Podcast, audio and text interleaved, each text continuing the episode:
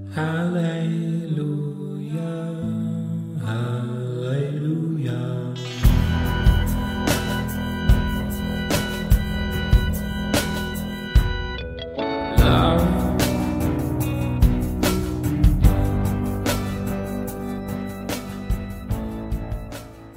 Hey, ¿qué onda amigos? ¿Cómo están? Espero que bien. Ya saben, yo estoy emocionado, pero esta ocasión se junta un poco de melancolía porque ya es el último episodio, el onceavo episodio de la primera temporada de Polos Abstractos. No creí que iba a llegar tan lejos. porque la verdad no sé cómo le hacen las personas o los podcasters que suben material cada semana. Dios mío, ¿cómo le hacen? Pásenme tips. Se requiere de muchísima constancia para tener un podcast y siempre tener mente fresca y, y material nuevo. Honestamente yo no sirvo tanto para esto, ¿ok? Creí que lo lograría, de tener siempre ideas, pero para serles muy honesto, ya no tengo más ideas. Por eso es que quiero frenar hasta aquí por los abstractos, al menos una primera temporada. Uh, sí, prefiero ser honesto y eh, a inventarles cosas como no tengo tiempo o me han surgido otras cosas. Sí, sí tengo otras cosas, sí tengo otras prioridades y por los abstractos no es mi prioridad como tal. Sin embargo, sé que puedo darme el chance, ¿no? De grabar en algún momento. Son episodios cortos, entonces sí lo puedo hacer. Sería, sería tonto justificarme en eso. Honestamente, ya no tengo más ideas, para polos abstractos. He agotado todas mis ideas para, para Rescate, el grupo de jóvenes que lidero, y para mi iglesia. Entonces me he enfocado mucho en, en, en, sacar nuevas series, nuevos temas, nuevas ideas para eso. Y por eso es que he descuidado un poco las ideas de polos abstractos, porque sé que al menos aquí hay una audiencia un poco más exigente y más analítica. Y, y bueno, sé que ya algunos ya lo escuchan con... con con mucha pasión por los abstractos, entonces quiero darles buen material y creo que algunas ideas que tengo todavía no están tan bien aterrizadas como para podérselas presentar. Entonces, esa es la verdadera razón por la cual quiero frenar hasta aquí la primera temporada de Polos Abstractos. Creo que está bien, creo que está bien 11 capítulos es un buen número, ni yo esperaba llegar tantos.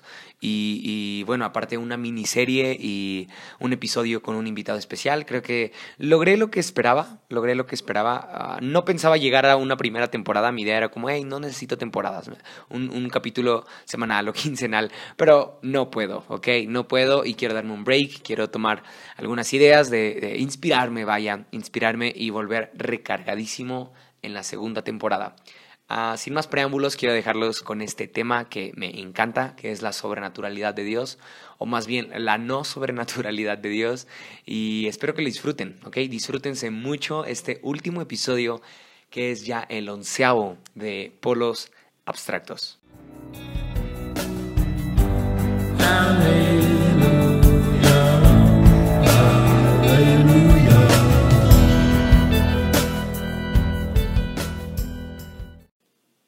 Ok, y como ya te diste cuenta, el nombre de este episodio es Dios no es sobrenatural. Sí, ya sé, es un título muy llamativo y, es porque hemos crecido con la idea de que nuestro Dios es sobrenatural y hace cosas sobrenaturales. Entonces un título así parece que atenta contra nuestro Dios o más bien contra lo que creemos de Dios porque esta ocasión quiero darte mi punto de vista acerca de la naturalidad y la sobrenaturalidad de Dios, que para mí no existe, pero bueno, estoy adelantando, ok, no quiero ser tan determinante ahora. Sé que hay hasta canciones que hablan de Dios sobrenatural. no, no, no voy a decir nombres, pero uh, ojalá sepas que hay que hay uh, una canción que habla de Dios sobrenatural. Igual ya es como vieja escuela esa canción. Mm, si estás muy joven tal vez no entiendas esto, pero uh, búscala, búscala en YouTube para, para que compruebes que sí hay algo acerca de Dios sobrenatural. Y de hecho creo que está en nuestro lenguaje cotidiano en la iglesia, en las pláticas. Uh, no sé, para referirnos a Dios hablamos de algo sobrenatural, algo, algo que no es entendible fácilmente.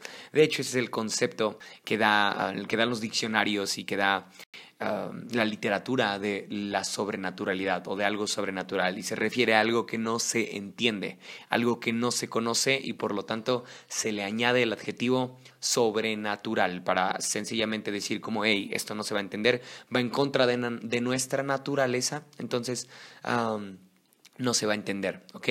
Y antes de seguir, quiero decirte que este episodio nace por una idea que yo tuve hace un tiempo que fui a San Miguel de Allende, estuve en un seminario y un pastor llamado Antonio, no recuerdo cuál es su apellido, pero se llamaba Antonio y él ah, nos enseñó que Dios no es sobrenatural. Él empezó con, un, con una frase que nos, nos puso a todos atentos y era, en la Biblia jamás está escrito la palabra sobrenatural, está escrita la palabra sobrenatural. Ah, y con eso todos abrimos los ojos y mm, pusimos atención porque ah, no lo sabíamos. o al menos yo no lo sabía. Y, el pastor no lo enseñó tan profundamente, pero sencillamente con ese comentario a muchos nos puso a investigar, me incluyo entre ellos. Y, ah, me encantó, me encantó cómo él, él lo enseñó. Fue una una, una sesión magisterial para mí muy buena, muy buena. Y de ahí yo me puse a investigar algunas otras cosas acerca de cuál entonces era la naturalidad de Dios. Ah, y es lo que quiero contarte hoy. Aunque nació de, de, esta predicación por, por, el pastor Antonio, ah, actualmente ya me puse a investigar después de mucho, platicando con un amigo acerca de esto y, contándole esos rollos llegamos a una conclusión que era la misma, no hay sobrenaturalidad en Dios. Y después en, Instagram hice algunas preguntas ahí, o bueno, di el espacio para que me preguntaran lo que quisieran las personas que me seguían. Y mi amigo, que ya, con el que ya había tenido esta plática, me preguntó Dios sobrenatural. Ah, con el afán de molestar, obviamente, pero de ahí tres, cuatro, cinco, hasta siete personas, si no mal recuerdo, me respondieron esa pregunta, como de, ¿what? ¿Por qué no es sobrenatural Dios? Entonces, Ah, dije, ¿por qué rayos no he puesto este tema en polos abstractos? Y ahora me quiero despedir en esta primera temporada con este tema, ¿ok? Quiero empezar con 1 Corintios 15, 34. 1 Corintios 15, 34, en una versión internacional, dice así: Vuelvan a su sano juicio como conviene y dejen de pecar. Chécate lo que sigue. En efecto, hay algunos de ustedes que no tienen conocimiento de Dios. Para vergüenza de ustedes, lo digo. Pablo es muy tajante, por eso me encanta, porque en sus cartas te puede hablar de amor y de que ah, en, en, todo debemos mostrar amor, pero al mismo tiempo te dice algo como: Hey, eres un sinvergüenza si no conoces de Dios. Eso es lo que está diciendo en este versículo, ¿no? Ah, en, concreto, los que no conocen de Dios deberían de, debería de darles vergüenza, ¿ok? Ah, algunos de ustedes no conocen ah, lo que es Dios y eso debería de causarles algo. Ajá. Creo que les está diciendo sin vergüenzas de una forma muy sutil. Porque en realidad en este en el contexto en el que Pablo escribe esto se refiere a una iglesia que está preguntándose cosas muy absurdas. Y entonces están cayendo en dilemas de la resurrección o la no resurrección y, no creen en la resurrección de Cristo, incluso algunos de ellos. Y entonces Pablo les escribe y les dice, les debería dar vergüenza no conocer a Dios y por eso estarse preguntando muchas cosas. ¿Por qué quiero introducirme con este, con este versículo? Porque creo, amigos, que lo mismo pasa cuando hablamos de la naturaleza o la sobrenaturaleza de Dios. Añadimos este adjetivo de sobrenaturalidad precisamente cuando no conocemos algo de Dios. Y entonces, para justificar muchas veces que no quiero conocer más de Él o que no quiero darme cuenta de que Él no es sobrenatural, sino que así opera Él, esa es su naturaleza, le pongo sobrenaturalidad. ¿no? A un milagro, a algo que me hizo sentir, a, algo que viví, a algo que soñé o algo así. Y entonces digo, es sobrenatural. Para justificar mi flojera a conocerle más, ¿no? Y eso debería de darme vergüenza. Eso, según Pablo, debería de darnos vergüenza. Ah, sobrenatural, como te decía hace un momento, es un término utilizado para tratar de definir algo que no se entiende o no se conoce. ¿Ok?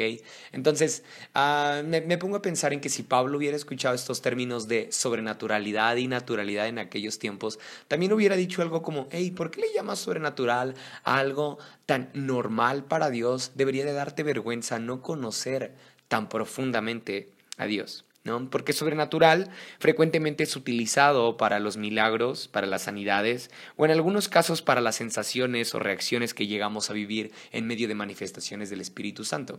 Ah, no, me puedes, no me puedes mentir en esto, ¿ok? Ah, he vivido todo el tiempo en, en, la iglesia y no es, no es con afán arrogante este comentario, sino es de, dime si no le llamamos sobrenatural a cosas como una sanidad, como un milagro, un sueño que tuviste, que a veces son de yabús más bien. Algo así, o alguna sensación alguna reacción. Se te puso la piel chinita, no parabas de llorar, hablaste en lenguas, o alguna sensación ah, corporal que llegamos a vivir en medio de una manifestación del Espíritu Santo, le llamamos es sobrenatural. No se puede entender, no se puede definir. ¿No? Y, y, cuando llegamos a ese punto de no se puede conocer esta parte de Dios o no podemos definir esta parte de Dios, le ponemos entonces el término sobrenatural, ¿no? Y quiero hacer una aclaración antes, no estoy diciendo que a Dios se le puede definirse que Él es infinito y jamás en nuestra mente uh, finita podríamos llegarle a definir, e, estoy de acuerdo con eso, pero creo que Dios también es muy bueno y muy amoroso para dejarnos conocer todo lo que Él es y darnos cuenta de su naturaleza misma. E, en, los próximos minutos quiero explicarte más de eso, ¿no? Pero uh, concretamente... Uh, cuando no entendemos algo, porque es difícil de explicar o nos da flojera conocer, sencillamente decimos que es sobrenatural. Curiosamente, en la Biblia, como te decía hace un momento, no existe la palabra sobrenatural. Es decir, está mucho en nuestro lenguaje cristiano, pero no está en el lenguaje de Dios la palabra sobrenatural. Oh, e, eso, es, retador, ¿no?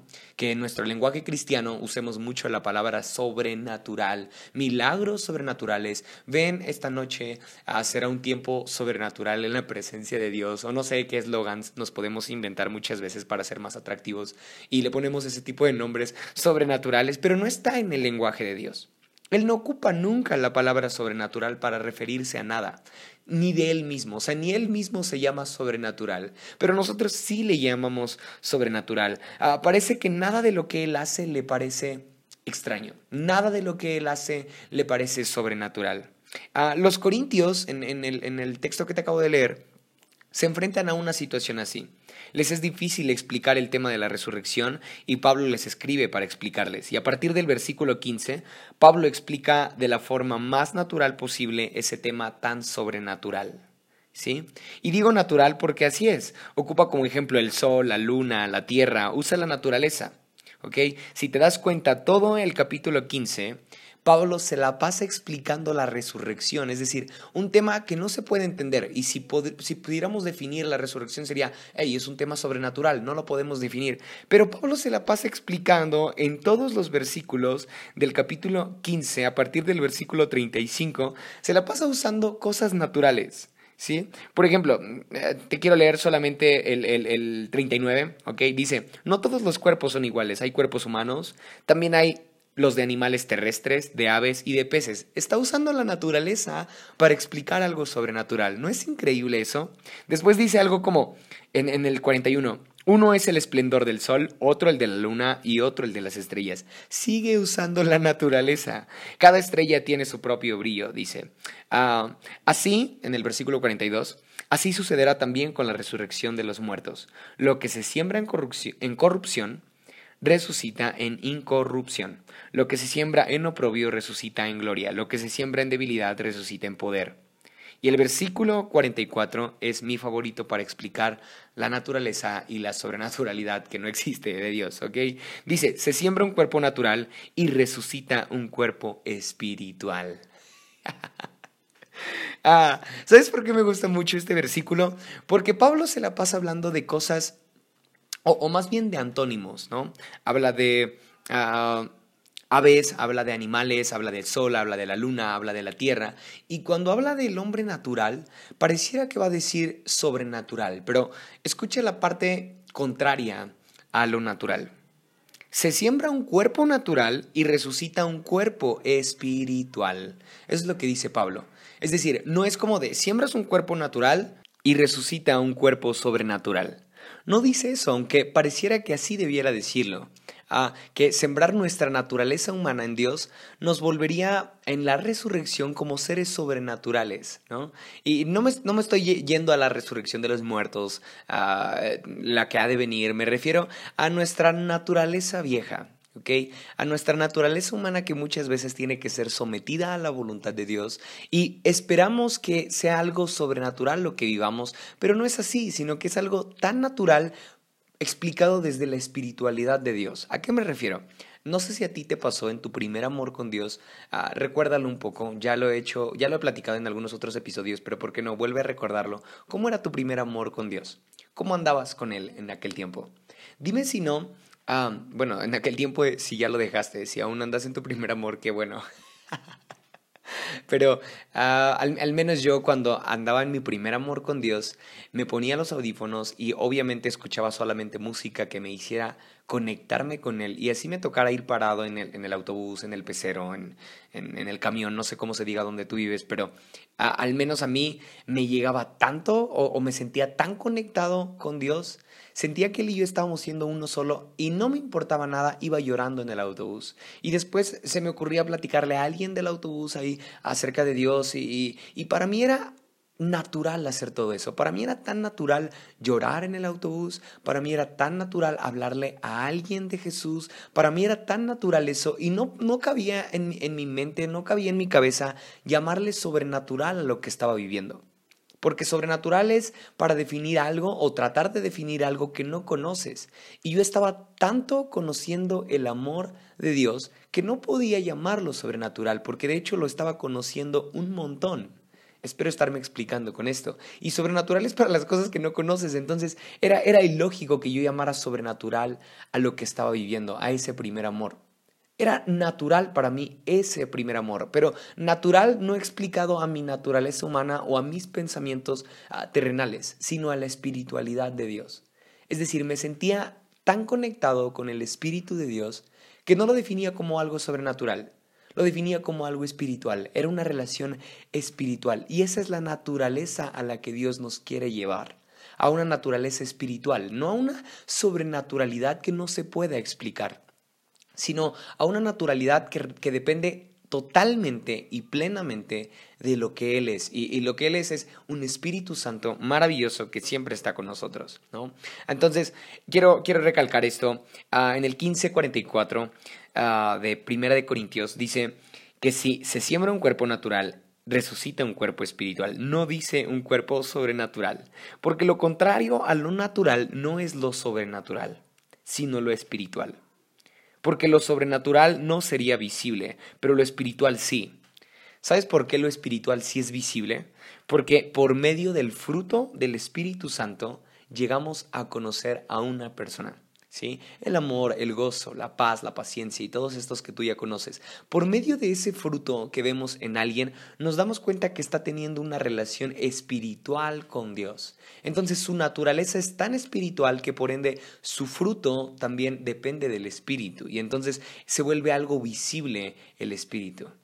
Y lo sobrenatural no, lo sobrenatural es sencillamente este punto de vista cerrado de decir, no se puede explicar, entonces ya no le busques más porque sencillamente no tiene explicación.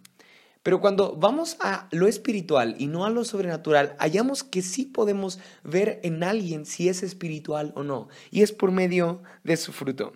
Lo sobrenatural tampoco sería entendible. ¿No? Lo sobrenatural no nos deja la apertura. Es más, creo que lo sobrenatural nos trata como idiotas a todos. Perdóname, no esperaba decir eso ahora, pero creo eso. Lo sobrenatural nos trata como idiotas a todos. Como no trates de entender esto porque es sobrenatural. Y, y créeme, créeme que no me daría ganas de seguir a Dios si todo lo que Él fuera lo resumiera en no lo vas a entender jamás porque es sobrenatural.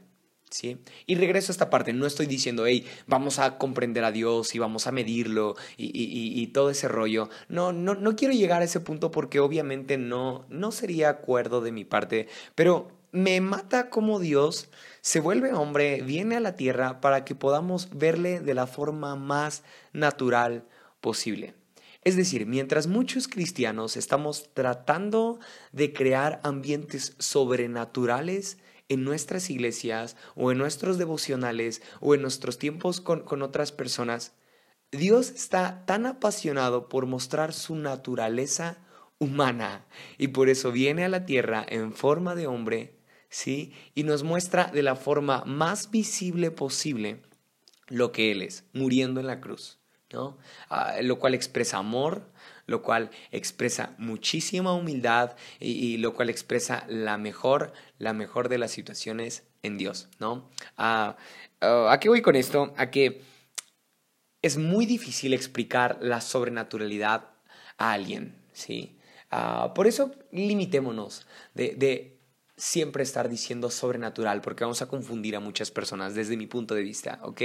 Algo similar le pasa a Jesús cuando se encuentra con Nicodemo y le trata de explicar el nacimiento de nuevo.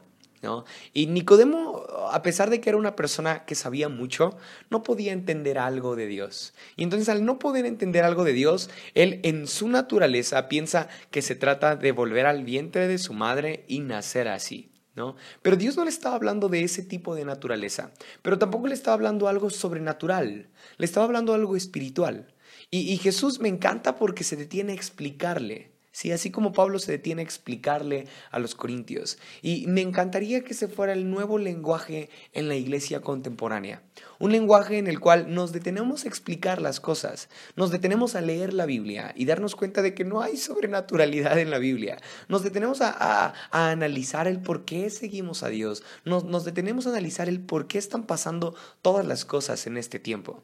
Hace unos, unos meses Ah, veía una predicación de Dante Gebel que me encanta y él explicaba acerca de ah, las diez plagas en Israel desde un punto de vista científico no desde un punto de vista bíblico, no un punto de vista cerrado de, ay, así lo quiso Dios, así que ni modo, ya no preguntes, porque el pueblo egipcio se lo ganó. No, desde un punto de vista científico también tiene lógica las 10 plagas. Puedes buscarlo en internet porque creo que está en Nat Geo, está en, algún programa de esos, ah, en algún documental así, pero ah, fue increíble, me, encantó la forma en la que Dante Gebel lo explica, porque te lleva a cuestionar muchas cosas y te lleva a no ser a alguien que solamente se queda con esta parte de, ah, Dios es sobrenatural y ya no cuestiones. Hey, pregúntate por qué. Ah, me encanta imaginar que por eso Dios nos dice que seamos como niños. Jesús nos, nos invita a que seamos como niños para que entremos al reino de los cielos. ¿Sí? Porque un niño siempre pregunta por qué, ¿no te has dado cuenta de eso? Un niño en una edad en la cual está despertando a nuevas cosas, ah, por más que tú le expliques, siempre te va a preguntar por qué. Y me encanta imaginar que papá Dios también hace lo mismo con nosotros y que le encanta vernos como niños que siempre le, preguntamos por qué. Pero ah, me gusta imaginar también que le fastidian estos adultos que ya creen que saben todo y sencillamente cuando no entienden algo dicen que es sobrenatural y que no se puede entender. ¿no? Ah, me encanta imaginar eso. Ahora, ah, si, si, si, quieres decirle algo sobrenatural, bueno, déjame usar esta licencia por única ocasión, aunque sé que no está en la Biblia. Para mí algo sobrenatural es que Dios se haya hecho hombre, ¿ok? Eso sí no lo entiendo. Eso sí no lo puedo comprender. Ese amor tan radical no lo puedo comprender. Pero no está en mi lenguaje diario, sino que todos los días le digo a Dios, ayúdame a entender nuevamente tu amor. Ayúdame a entender nuevamente tu amor. Sé que mi mente es finita y tu amor es infinito, es muy ancho, es muy alto, es muy largo. Sin embargo, sé que algo en mi día va a hacerme entender de una mejor forma tu amor. Y entonces pasa que, que voy por la calle y veo a alguna persona por ejemplo, hace un, hace un tiempo que, que, lo mismo me levanté en la mañana y le dije, hoy ayúdame a entender tu amor. Y durante el día me encuentro con una mamá que estaba diciéndole a su hija en la calle, todo lo que tú me digas te lo voy a creer. Todo lo que tú me digas. No le voy a creer a nadie más. Solamente te voy a creer a ti. Ah, y se me clavaron tanto esas palabras que lo único que dije fue, ¿y si tú Dios actúas igual conmigo? Porque ah, voy a hacer este paréntesis un poco largo, ¿ok? Ah, dime si no una advertencia como la que la mamá le estaba haciendo a la niña. Es de, es de terror, es de terror, es de miedo, es de, wow, confía tanto en mí, mi papá o mi mamá, que estoy obligado a decirle la verdad confía tanto en que yo le voy a decir la verdad, no le va a creer a nadie más, lo que yo le diga para él o para ella va a ser verdad, así que estoy obligado a decirle la verdad, me compromete porque él o ella se está comprometiendo a creerme. Él no me está diciendo, dime la verdad, no me está advirtiendo que soy un mentiroso, Él me está depositando tanta confianza que me siento con la responsabilidad de ser honesto con Él o con ella. Creo que eh, eso, eso lo pensé por varios minutos creyendo que así estaba pensando la niña. Ojalá que así hubiera pensado ella. Pero lo llevé a mi relación con Dios. Y dije, ¿cuántas veces creo que Dios también no me dice, voy a confiar en ti? No voy a confiar en nadie más, no voy a creer en nadie más. Y lo que tú digas o lo que tú hagas, lo voy a bendecir, eh, lo voy a hacer próspero, voy a creer en ti, lo que tú hagas. ¿no? Y por miedo o por temor o por desconfianza, no, no, no respondo a esa enorme confianza que Dios da en mí. Ah, pero cuando entiendo que, Dios me reta con estos pensamientos de, hey, confío en ti, hey, creo en ti absolutamente, wow, me, hacen responsable de, lo que voy a hacer a partir de ahora. Y es como, entonces tengo que ser totalmente honesto contigo. Si me vas a creer todo lo que yo te diga, ah, ah, solamente me queda ser honesto contigo. Y, ese tipo de cosas, ese tipo de anécdotas que, que me han pasado, me llevan a entender mejor el amor de Dios, ¿no? Ah, sí, es algo que nunca vamos a dejar de entender o jamás vamos a poder entender al 100%, mejor dicho. Sin embargo, todos los días es una oportunidad para que puedas entender la naturaleza de Dios. ¿Sí? Y, y, si la naturaleza de Dios es por medio del Espíritu, no por medio de algo sobrenatural, sino solamente por medio del Espíritu, ¿cómo reflejo mejor el amor de Dios? ¿Cómo reflejo mejor la naturaleza de Dios por medio del fruto? ¿Sí? ¿Cómo reflejo mejor la naturaleza de Dios en mi trabajo o en mi escuela? ¿Cómo reflejo realmente lo que Dios es? que no es un Dios sobrenatural, que sí puede hacer cosas sobrenaturales, pero que no se encaja en eso, sino que puede hacer cosas tan sencillas, así como Pablo las explicaba con el sol, la luna y, y cosas así. ¿Cómo lo expreso? Por medio del fruto, amor, gozo, paz, paciencia, por medio de cosas así. Y creo que cuando los cristianos no queremos a hacernos responsables de nuestras malas actitudes que lo único que reflejan es que no tenemos amor, que no tenemos gozo, que no tenemos paz, que no tenemos paciencia. Entonces usamos estos términos, sobrenatural, ¿no? Porque no podemos con la naturaleza de Dios, porque implica mucho compromiso la naturaleza de Dios, porque implica mucha pasión la consagración, porque implica mucha constancia el, el, el, apegarte a la naturaleza de Dios, el fortalecer tu espíritu, el debilitar tu carne y dar fruto. Es muy es muy de valientes, ¿ok? Para mí es muy de valientes enfrentarse a la naturaleza de Dios y decirle, hey, ah, por favor, resucítame como alguien espiritual, quiero ser alguien natural. Eh, ah, ah, y mejor para no hacerme responsable de eso, sencillamente digo, ah, es sobrenatural, ¿no? algo también que se me ocurre en este punto es cuando Jesús se encuentra con un paralítico y le dice, tus pecados te son perdonados, inmediatamente se le acercan los fariseos y preguntan, ¿quién es este para que perdone pecados? Y Jesús les responde algo increíble. Les dice, ¿qué es más fácil? ¿Que perdone sus pecados o que le diga levántate y anda? ¿No? Ellos se quedan callados, pero es una pregunta irónica, por si no la habías entendido, porque Jesús está refiriendo, obviamente me es más fácil decirle, hey, levántate y, vete, ¿no? Lo complicado es perdonar sus pecados, ¿no? Pero decirle, hey, levántate, vete, ah, aunque puede maravillarle el ojo a muchos y puede ser como, ah, wow, es sobrenatural porque él es cojo y, nunca había caminado, wow, eso es sobrenatural, es un milagro. Me pongo a pensar en qué pasaría en estos tiempos en, en la iglesia contemporánea si algo así pasara. Si Jesús en lugar de andar sanando y haciendo milagros increíbles, perdonara pecados nada más. No nos gustaría tanto porque nos fascina en este tiempo lo sobrenatural. Algo hay en nuestro ADN que eh, nos es tan llamativo lo sobrenatural. Algo hay en nuestro gen que es como de, oh, yo quiero algo, algo, algún show con muchas luces, algo que, oh, estoy hablando en, un sentido eh, espiritual, ¿ok? Ah, algo que me maraville, algo que, que, que, me haga ver como, wow, que me asombre, pero algo tan sencillo como perdonar pecados, eh, no. Ah, y veo que a Jesús le encanta obrar de esa forma, tan naturalmente, tan naturalmente. Si conociéramos más la naturaleza de Dios, te apuesto que nuestra vida estaría en otro punto. Si tú conocieras la naturaleza de Dios y dejaras de pensar que es sobrenatural, te aseguro que tu punto estaría, tu vida, perdón, estaría en otro punto. ¿Sí? Tu vida estaría en otro momento, tu vida espiritual estaría en otro momento, estaría mucho mejor con Él, ¿sí? Nos debería dar vergüenza no conocer a Dios, y llamarle a todo lo que vemos de parte de Él sobrenatural. Por último, ¿ok? Ah, en 1 Corintios 2.14, Pablo le escribe a la misma iglesia y me encanta porque es un texto que apunta muy bien a todas mis ideas que te he dado en los últimos minutos y si aún te queda duda de lo que he dicho, creo que este texto marca mejor todo este episodio. Dice, el que no tiene el Espíritu no acepta lo que procede del Espíritu de Dios, pues para él es locura. ok, eh, déjame dártelo a, mi idea, ok, a mi interpretación. El que no tiene el espíritu no acepta lo que procede del espíritu. Es decir, quien no anda en una naturaleza espiritual no va a aceptar lo que viene del espíritu. Y entonces lo llamará locura, ¿sí? Lo llamará no entendible, lo llamará ilógico, lo llamará sobrenatural. Qué curioso, ¿no? Que a veces creemos que el más espiritual es aquel que se la vive diciendo que todo es sobrenatural, ¿no? Pero acá dice que el que tiene el espíritu, pues no le llama locura a todo, no le llama sobrenatural a las cosas, ¿no? Sino que acepta lo que procede del espíritu de Dios. Checa lo que dice después. No puede entenderlo porque hay que discernirlo espiritualmente, ¿sí? Entonces, cuando no entendemos muchas cosas que Dios hace, y sencillamente las llamamos sobrenaturales, es porque no podemos discernirlas espiritualmente. Porque si tratamos de discernirlas a nuestra naturaleza, entonces les llamaremos sobrenaturales. ¿Me explico?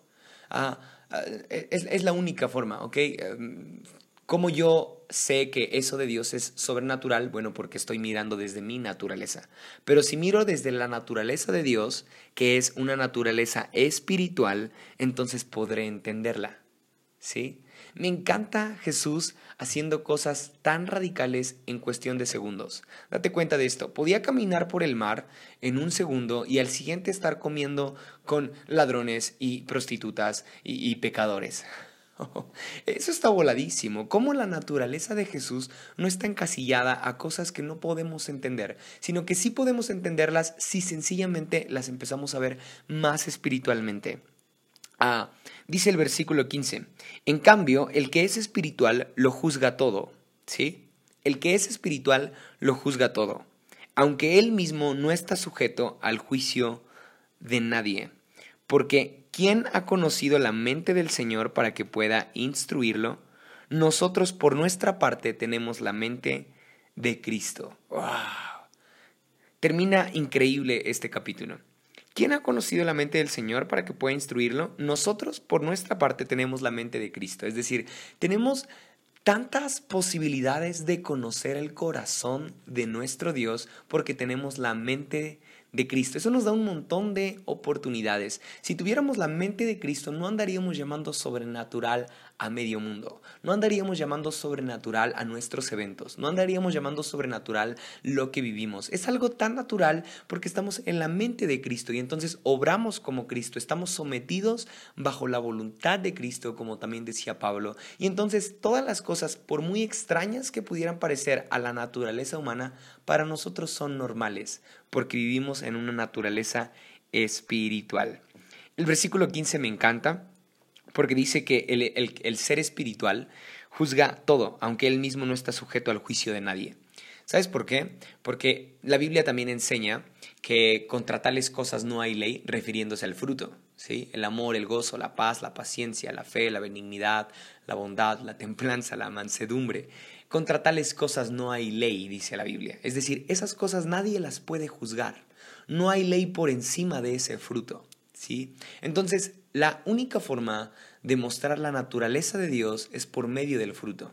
Porque cuando tú andas en una naturaleza espiritual y fructificas de esta forma o tienes este fruto, nadie te puede juzgar. ¿Sí? Pero cuando eres una persona que no está rindiendo fruto, pero que aparentemente es espiritual porque a todo le llama sobrenatural, te vuelves una persona fácil de juzgar. ¿Sí? Porque entonces hablamos de que todo se vuelve subjetivo, porque entonces hablamos de que todo se vuelve al criterio humano, qué es sobrenatural para ti y qué no es sobrenatural para ti. Y entonces caemos en problemas y, y podemos llegar a divisiones y podemos llegar a contiendas, pero cuando entendemos que a lo espiritual nada puede juzgarlo, porque contra tales cosas no hay ley y porque el fruto no está sujeto al juicio de nadie, sí que para mí es exactamente lo mismo, nos daremos cuenta que estamos viviendo en algo espiritual, sí, y no porque andemos flotando, no porque andemos sintiendo escalofríos cada que ponen un piano triste en nuestra iglesia, nada, nada de eso, sino que nuestra naturaleza espiritual nos lleva a rendir fruto que es visible para todas las personas, sí.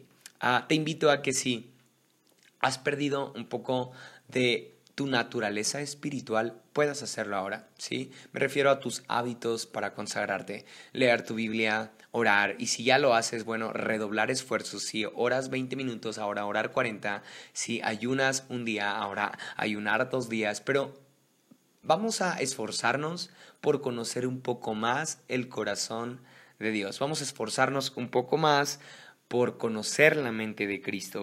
Vamos a esforzarnos un poco más por conocer en verdad lo que Dios es y dejemos de andarle llamando a todo lo que Él hace sobrenatural. ¿sí?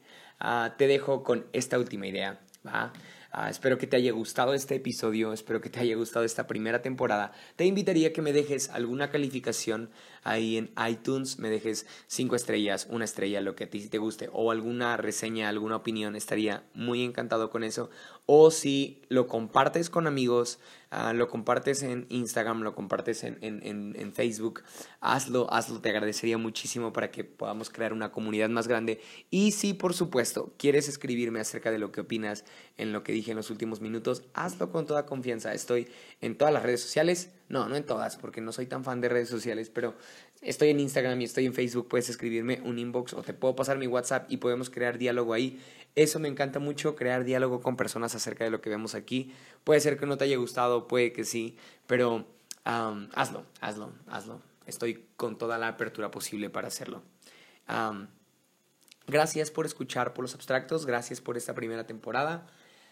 Se vienen cosas buenas, así que espero que estés al pendiente de eso. Y nada, nada, pues, con eso termino. Disfruta tu tarde, tu noche o lo que estés. Nos vemos hasta la segunda temporada, no sé cuándo venga, pero gracias nuevamente por escuchar Polos Abstractos. Hasta luego.